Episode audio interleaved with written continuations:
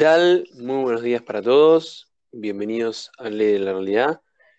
En el día de hoy hablaremos acerca de las controversias presentadas entre China y Estados Unidos por cuestiones del COVID, la acusación de Estados Unidos a China de no informar a tiempo al resto del mundo acerca de la pandemia, las posibles presentaciones de demandas colectivas contra el Estado chino y el Partido Comunista y mucho más. Pero en el día de hoy tendremos un invitado, un joven interesado en la materia y futuro colega abogado, Sebastián Vega. Si quieres presentarte, Seba. ¿Qué tal, Juanma? Buen día. ¿Cómo va? ¿Cómo anda, Seba? ¿Todo bien? bien. Bueno, para arrancar vamos a explicar un par de situaciones que empecé a relevar sobre el tema. Principalmente las cuestiones que Estados Unidos considera pertinentes para accionar contra el Estado chino. En primer lugar, eh, Donald Trump, el presidente de los Estados Unidos de América, acusa al gobierno de Xi Jinping, presidente del Partido Comunista y actualmente líder del país asiático, de no haber hecho y no haber instado a todos los países y asegurarse de ocultar información al tiempo necesario para advertir a los demás países sobre el COVID, sobre la enfermedad que los Estados Unidos llaman el virus chino, el virus asiático, y que los Estados Unidos han tenido realmente una afección importante, ya que los Estados Unidos, debido a este, a este virus, han tenido más de 7 millones de infectados y 425 mil muertos. Trump cree que el Estado del Estado chino y toda su comitiva de gobierno han ocultado información que ha sido relevante para la posible preparación para el COVID para este virus que ha sido letal y en el mundo ha generado un montón de muertes y posibles infectados. Los Estados Unidos ha iniciado posibles acciones, tanto desde estados como desde sujetos de forma colectiva, de varias personas hacia el Estado de China y distintas agrupaciones pertenecientes al Estado chino. Pero el que va a hablar de este tema y nos va a introducir un poco en lo, sucedido y los acontecimientos presentados acerca de las demandas colectivas y otras cuestiones de carácter legal que ha presentado el gobierno de Estados Unidos y sus ciudadanos para recuperar supuestamente una lesión que se ha presentado en base a este popular virus y que tienen como objetivo una remuneración económica por lo que yo nombraba antes, los daños. De parte de, de los Estados Unidos han tenido un gran interés desde el gobierno de Donald Trump en recuperar un capital económico y en buscar convertir a China en uno de los países que pierda lo que se, lo que se considera para muchos la inmunidad, soberanía o la inmunidad internacional que es lo que no le permite accionar a, Estados Unidos y otros países para solicitar los daños causados por la pandemia en un posible resarcimiento. Pero bueno, este tema nos va a entrar bien Seba en contexto, así que Seba, te doy la bienvenida y, que nos cuentes un poco acerca de esta situación. Vos que has averiguado sobre el tema. Bueno, gracias Juanma. Primero que nada, gracias por, por la invitación. Realmente muy contento de poder compartir este espacio con vos y poder llegar a, a informar, por así decirlo, un poco más sobre este tema que, si bien ya se viene hablando hace bastante tiempo sobre los conflictos entre estas dos naciones, eh, esto es algo que nunca se había visto, por lo menos entre, principalmente ante una acusación semejante como se le da, ¿no? Ya bien luego de la renombrada guerra comercial entre los Estados Unidos y China, la cual no tuvo rumbo en, eh, duradero y estas donaciones tuvieron que llegar a un acuerdo en el octubre del año pasado, aboliendo el conflicto de aranceles. Pero con la aparición del COVID-19, en comienzos del corriente año, todo el mundo buscaba una explicación al nuevo problema y también se buscaba, por qué no decirlo, un culpable. Y ahí es donde yace otro foco conflictivo, no solo por el virus y por su propagación, sino por la culpabilidad de un Estado o de otro, como bien dice el presidente Trump. Em, si bien en enero de 2020, cuando el virus se encontraba en plena etapa de expansión y el mundo pidió a China explicaciones de cómo surgió o de cómo no se pudo contener eh, el coronavirus, el país asiático no respondió de una forma concisa y además no solamente que no, no lo esclareció, sino que públicamente una acusación ante Estados Unidos que hubiera sido que el mismo país norteamericano hubiera plantado el virus en la ciudad de Wuhan por medio de un supuesto soldado infiltrado. Acusación que no fue más que una maniobra política, como bien aclaran los dirigentes mandatarios de Estados Unidos, este, de parte del gobierno comunista chino. Y la misma nunca fue elevada ante ningún tribunal internacional, por lo cual es de una amplia la verosimilitud de la acusación y también sería una prueba de inocencia ante Estados Unidos por la implantación del virus, dada su acusación, ¿verdad? Ya que todo el mundo es inocente hasta que se demuestre lo contrario. Este, exactamente, exactamente, Seba, hay una presunción de inocencia que se mantiene en todo el ámbito internacional sobre los sujetos eh, en cuestión en base a la comisión de delitos de ese carácter. Primero quería aclarar una cosa, si te dejo continuar, me parecía interesante marcar los montos. Se habla que China solicita a Estados Unidos, desde un diario alemán y desde el New York Post, hablan de, una, de unos posibles, un posible pago en remuneración de daños cometidos por el virus de 165 eh, mil millones de dólares por daños causados del Estado chino abonados al Estado americano y a sus, y a sus codemandados, entre otros. El gobierno de Estados Unidos aseguran que puede ser un monto mayor, aún no determinado, y el presidente de Estados Unidos remarca que todos los daños serán remunerados por la soberanía de los Estados Unidos. Así es, como bien lo acabas de esclarecer, realmente no hay mucho más para agregar sobre la suma.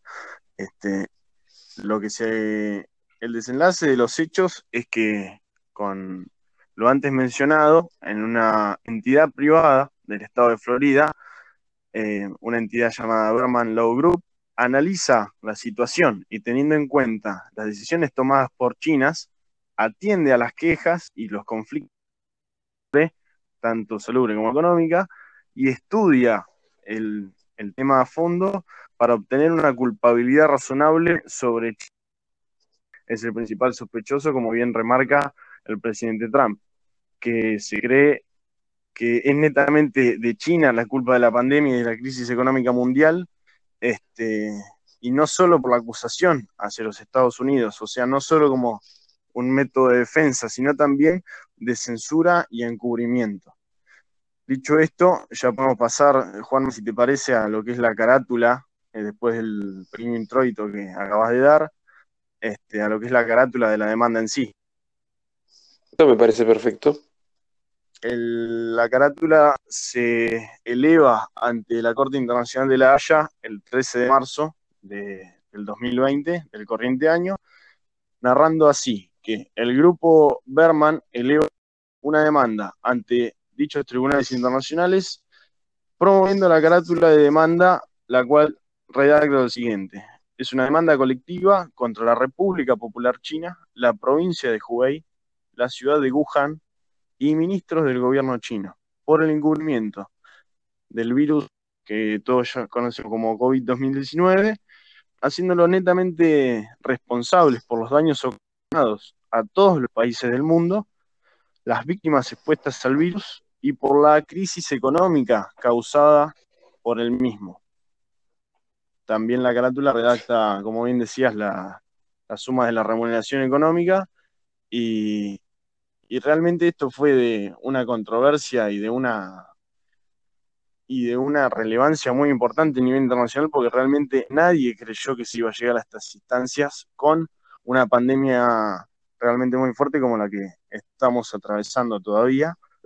Este, y realmente nunca, nunca se vio venir jurídica como la que hizo Estados Unidos.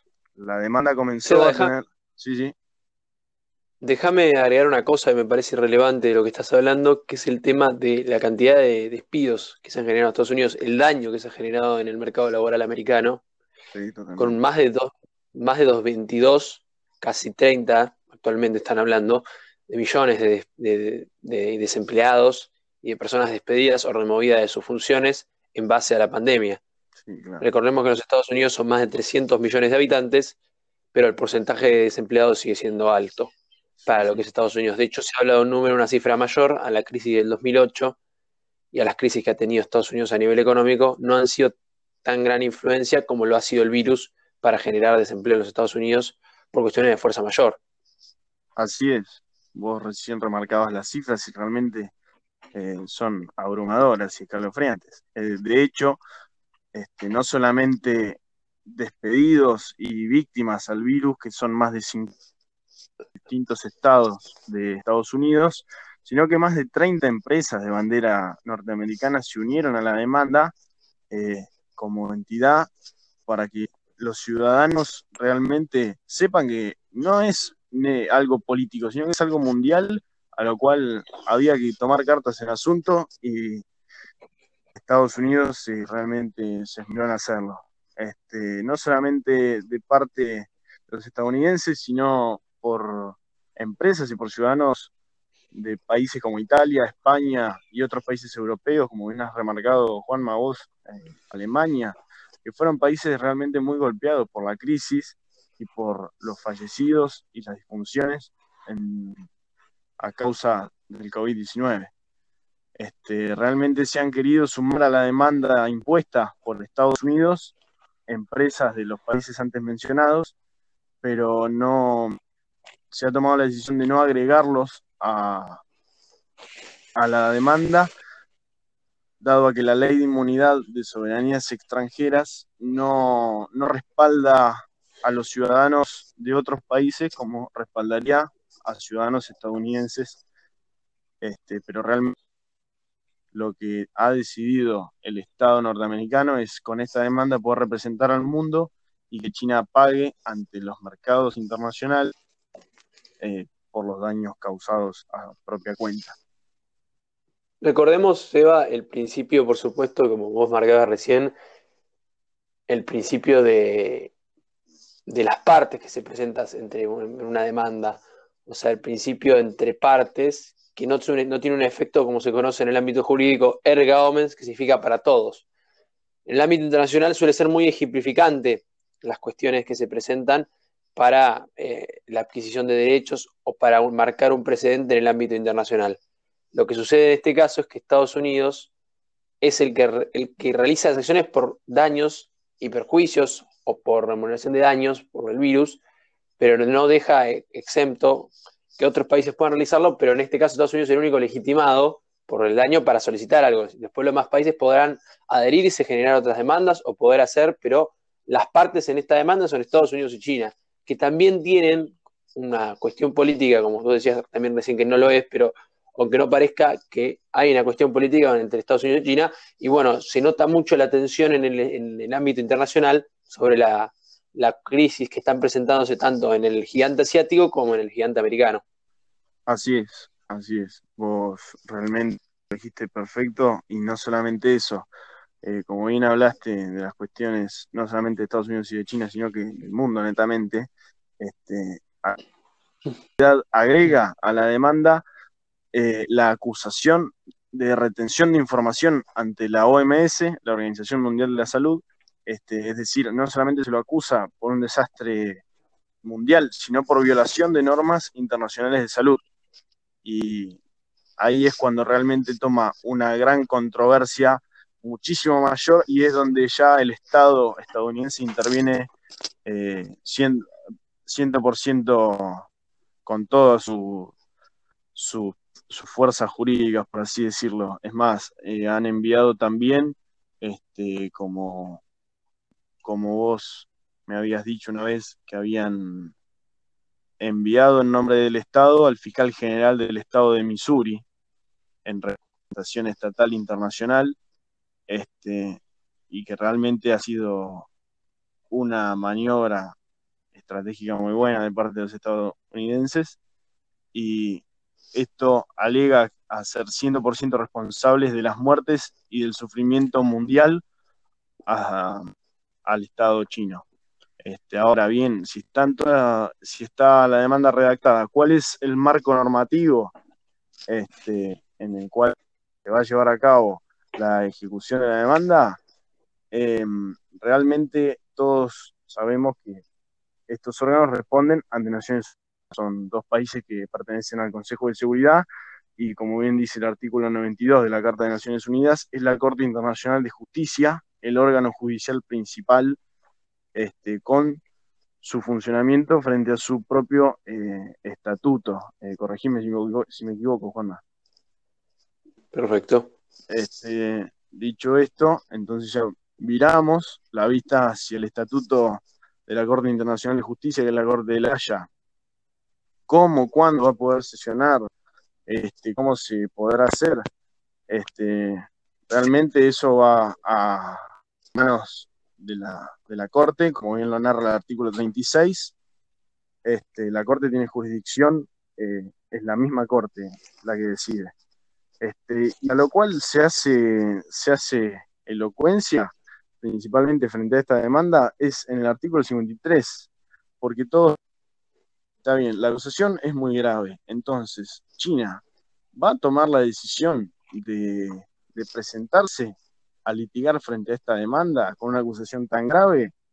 Y yo creo yo creo que no presentarse sería mucho más perjudicial que presentarse, no solamente por las sospechas hacia su, hacia su propio Estado, sino por lo que rige en el artículo 53 del Estatuto de la Haya, el cual narra que una parte se abstiene de defender un caso ante la Corte, la otra parte, que sería la acusación de manos de Estados Unidos, puede pedirle al que decida el fallo a su favor.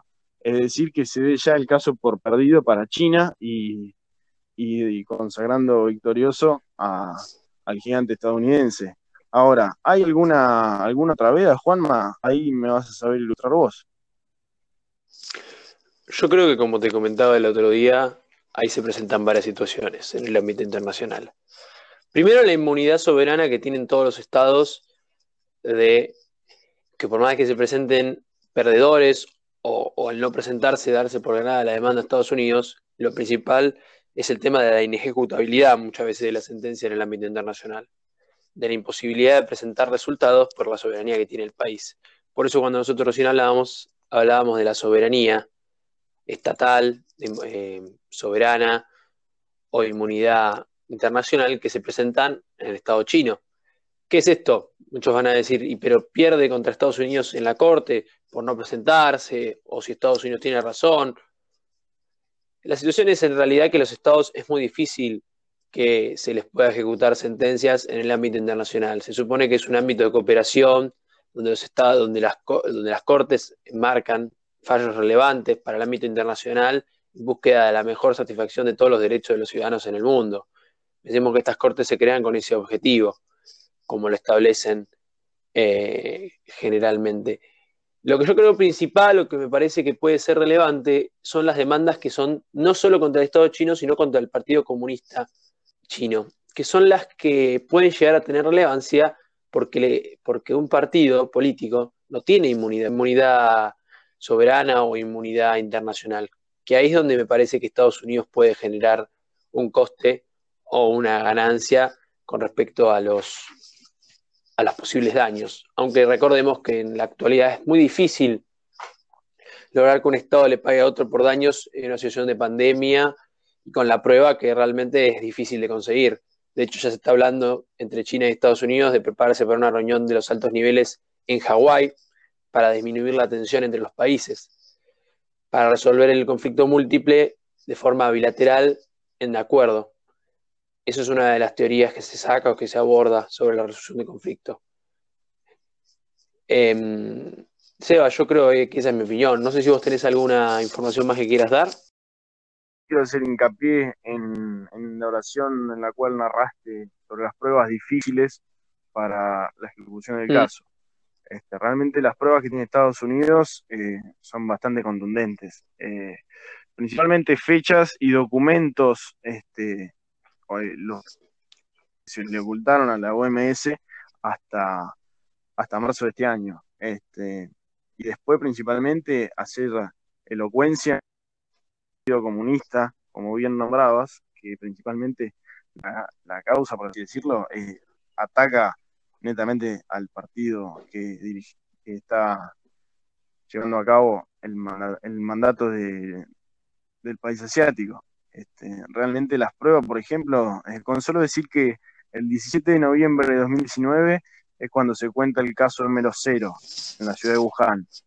Y realmente fue hasta China hace pública la epidemia y declara la emergencia sanitaria. Es decir, han transcurrido más de dos meses y medio sin dar una, revelación alguna sobre el virus ante la Organización Mundial de la Salud o ante mínimamente un,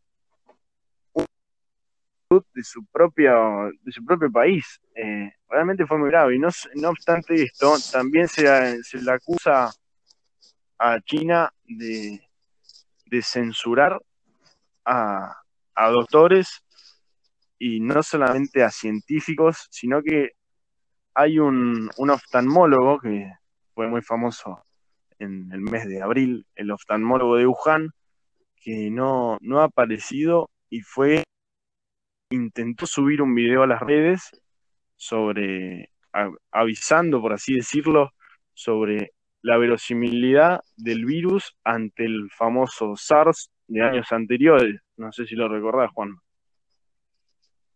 Claramente, sí. Este, entonces, hay, hay una grave acusación. Y ya esto sería por delito de lesa humanidad. Eh, no obstante la demanda, serían delitos de censura y encubrimiento por parte del gobierno a sus propios ciudadanos en aislarlos para netamente ganancia del, del gobierno. ¿Por qué no decirlo?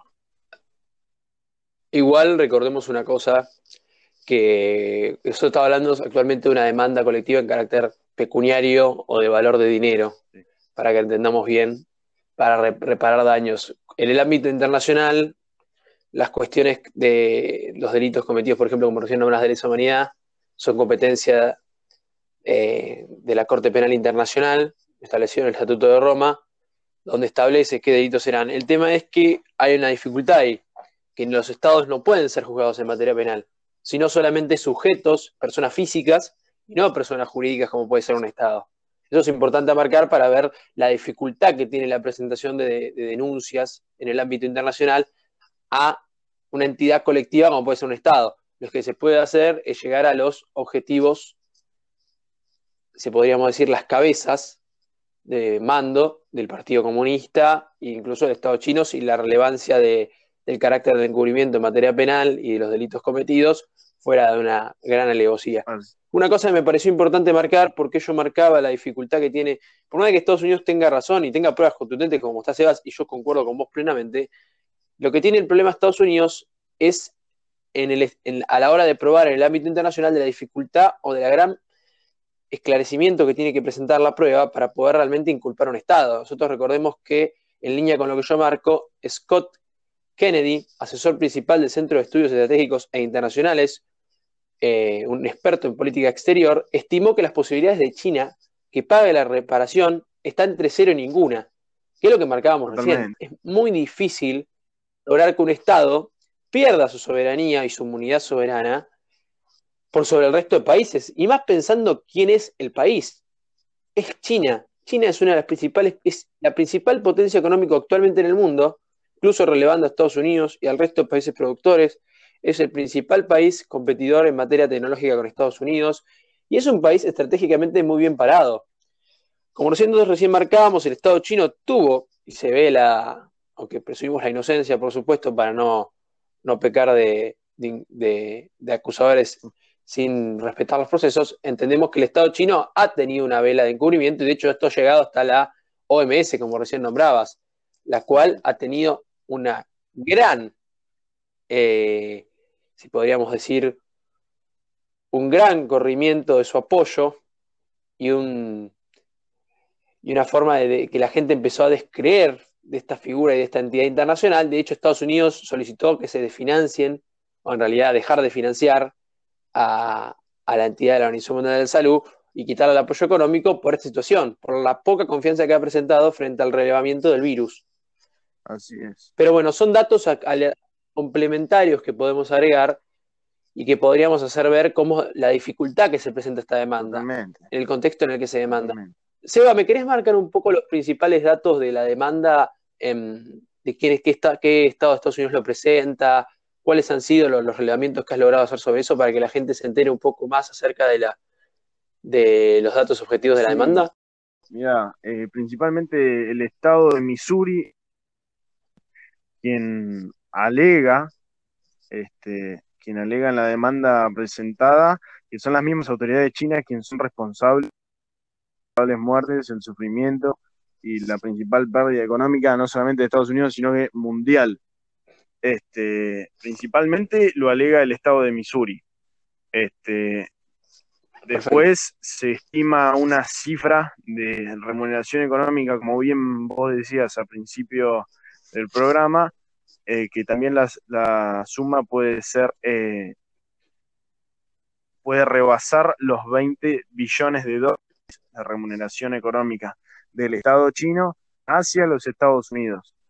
Eh, conclusión que ese dinero no sería sino que sería este, el Estado norteamericano quien impulsaría ese, ese resarcimiento económico ante los mercados internacionales para por supuesto, como bien recalcamos, este, que Estados Unidos habla en nombre del mundo, eh, por así decirlo, y, no va a poder hacer eh, una demanda de esta magnitud para resarcimiento propio, sino que lo hace supuestamente a nombre del mundo.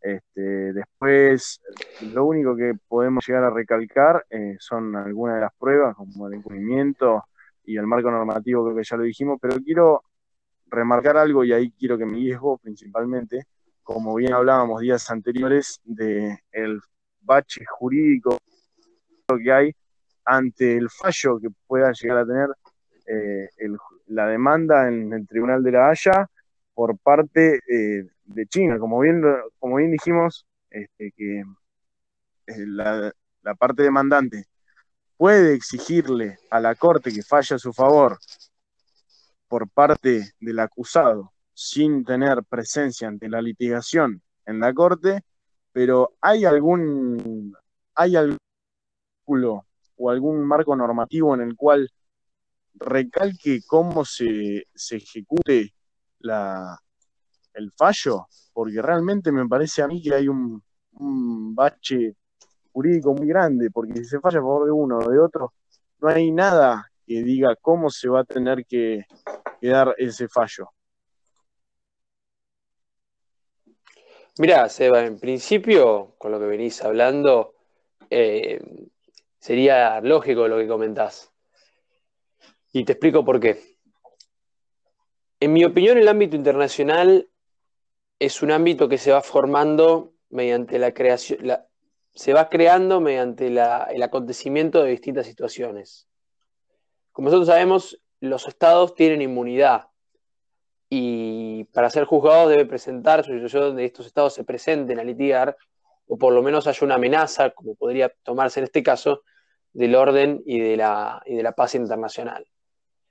Dentro de los estatutos de la Haya, lo que vos hayas celebrado del artículo 53, si no me equivoco, sería lo principal. El problema es que las sentencias del ámbito internacional son muy difíciles de ejecutar. ¿Qué quiere decir? Que la sentencia puede ser a favor de un Estado, pero la ejecución puede ser, puede ser, eh, no puede ser factible por ahí.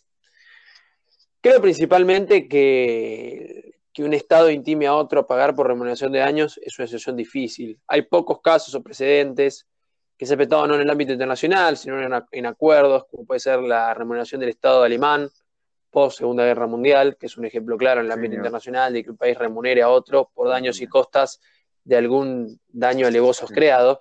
Pero como China en este caso no, aún el virus está en desarrollo y las posibilidades son inciertas, yo no me, no me querría tomar el atrevimiento de, decir un desenlace del, conflicto sin realmente ver cómo, cómo va a ser el rumbo de esta demanda, incluso de la litigación que pueda presentarse. Que capaz deja de ser el centro el Estado chino y, su gobierno y empieza a hacerlo el Partido Comunista o empiezan a instarse algunas acciones penales contra algunas figuras. Todavía no sabemos. El derecho internacional da para mucho y es un tema muy amplio. Por eso no me quiero atribuir la única posibilidad de dar una solución. Creo que la sentencia hoy en día, como dice las principales fuentes y como yo hablaba recién, en el Centro de Estudios Estratégicos e Internacionales, la posibilidad del pago de China es realmente bajo. Eh, realmente que hoy en día la, sentencia sea ejecutable va a ser muy difícil entre estados. Em, Estados Unidos lo que hace realmente con esto es una movida también política para dejar mal parado a China con toda la batalla económica que hoy se presenta entre estos dos países. Yo creo que Estados Unidos no es ningún iluso, todo lo contrario, y aprovecha a su favor y a favor de su, de su pueblo todo lo que pueda de esta situación del virus. Sí, sí, Pero bueno, para darle un marco y un cierre hasta, a esta charla que ya llevamos 30 minutos y me parece que, está bueno el marco, ya está presentado, terminar diciendo, dándole un cierre y diciendo que las posibilidades son pocas, pero bueno, el Estado ya se verá en el ámbito internacional cómo se realiza y qué precedente se marca en base a esto. Pensemos que una pandemia se presenta en el marco que cada 100 años o cada mucho tiempo, y hoy los que han salido perjudicados ha sido todo el mundo no hay estados beneficiados realmente. La economía mundial ha decaído, el desempleo ha aumentado, eh, los sistemas de salud han colapsado. Y Estados Unidos no está exento de eso como está todo el mundo. Miremos el caso de que se ha presentado en Brasil también, en Latinoamérica, en Europa ahora en recuperación. Este, este virus ha golpeado a, toda la comunidad internacional. Entonces, para adecuarse a situaciones que ha presentado la accionar negligente, podríamos decir, de parte del Estado chino y de la Organización Mundial de la Salud, como he marcado, porque la Organización Mundial de la Salud, a partir del artículo 6 del IHR, establece que el, cada partido gobernante debe notificar a la OMS en 24 horas de todos los eventos que puedan constituir una enfermedad de la salud públicamente preocupante a nivel internacional y en su territorio. Esa cooperación negligente que se ha presentado de parte de China con la OMS es la que Estados Unidos repudia de forma completamente legítima. Pero bueno, Seba, te dejo el cierre a vos para que es una conclusión, una idea final y, me parece que la gente ya está más que informada y notificada de lo que sucede en el ámbito internacional. No, yo creo que el marco está más que, está más que dicho. Este realmente es un caso de mucha controversia y principalmente que no se ha revelado mucho a la luz eh, y por lo tanto no vamos a tener un panorama esclarecido, eh, yo creo que por un largo tiempo, si es que se llegue a esclarecer. Este, yo creo que es una demanda de gran controversia, pero que se va a tratar puertas adentro para no, para no levantar un revuelo internacional, por así decirlo. Este, y bueno, y que el resto, la continuidad de, la demanda eh, será lenta, no solo por, porque primero yo creo que habría que atender principalmente luego llegar a marcos jurídicos como este pero yo creo que ya podríamos ir finalizando diciendo eso, que no, no podemos tener un panorama esclarecido todavía, pero el marco es este. Eh, el va a ser, no se sabe si lento o rápido, pero se va a tratar yo creo que puertas adentro. Este, y bueno, nada, finalizando con esto, eh, nada, ningún otro comentario para agregar, creo yo. Bueno, Seba, muchas gracias por, tu dedicación y tu devoción a, la materia, a este tema tan complicado de tratar, que es el derecho internacional y, los, conflictos entre estados, donde las resoluciones son muy complicadas para todos porque, como, como, este principio de soberanía de cada estado, de que cada estado soberano, la comunidad internacional, aunque se vea perjudicada, es muy difícil de accionar, eh, sobre todo en el ámbito de, remuneración de costas y de, posibles daños generados. Pero bueno, quiero enmarcar esta situación y darle un cierre, principalmente, si me permitís, y ya terminarlo, eh, diciendo que bueno, que, hoy en día lo que, lo que se presenta en Estados Unidos y China es un acontecimiento nuevo, de un nuevo rumbo mundial sobre la economía y los distintos desarrollos económicos, y que bueno, que estas dos potencias eh, han generado un, ciclo de, un ciclo entre ellas dos de mercado y entre los conflictos que se presentan que ha ha trascendido a a toda la comunidad internacional por la relevancia que tienen estos países. Así que la resolución de este conflicto no va a dejar inerte a nadie porque va a afectar la economía tanto de Estados Unidos, de China y de todo el globo. Así que no mucho más para agregar, les agradezco por haber estado, te agradezco Seba por haber, haber aportado tanto este espacio. gracias a vos. Y bueno, eh, y bueno, les doy una, los despido a todos, les deseo que tengan una muy buena semana y nos veremos en el próximo episodio de Leer Lea. Hasta luego.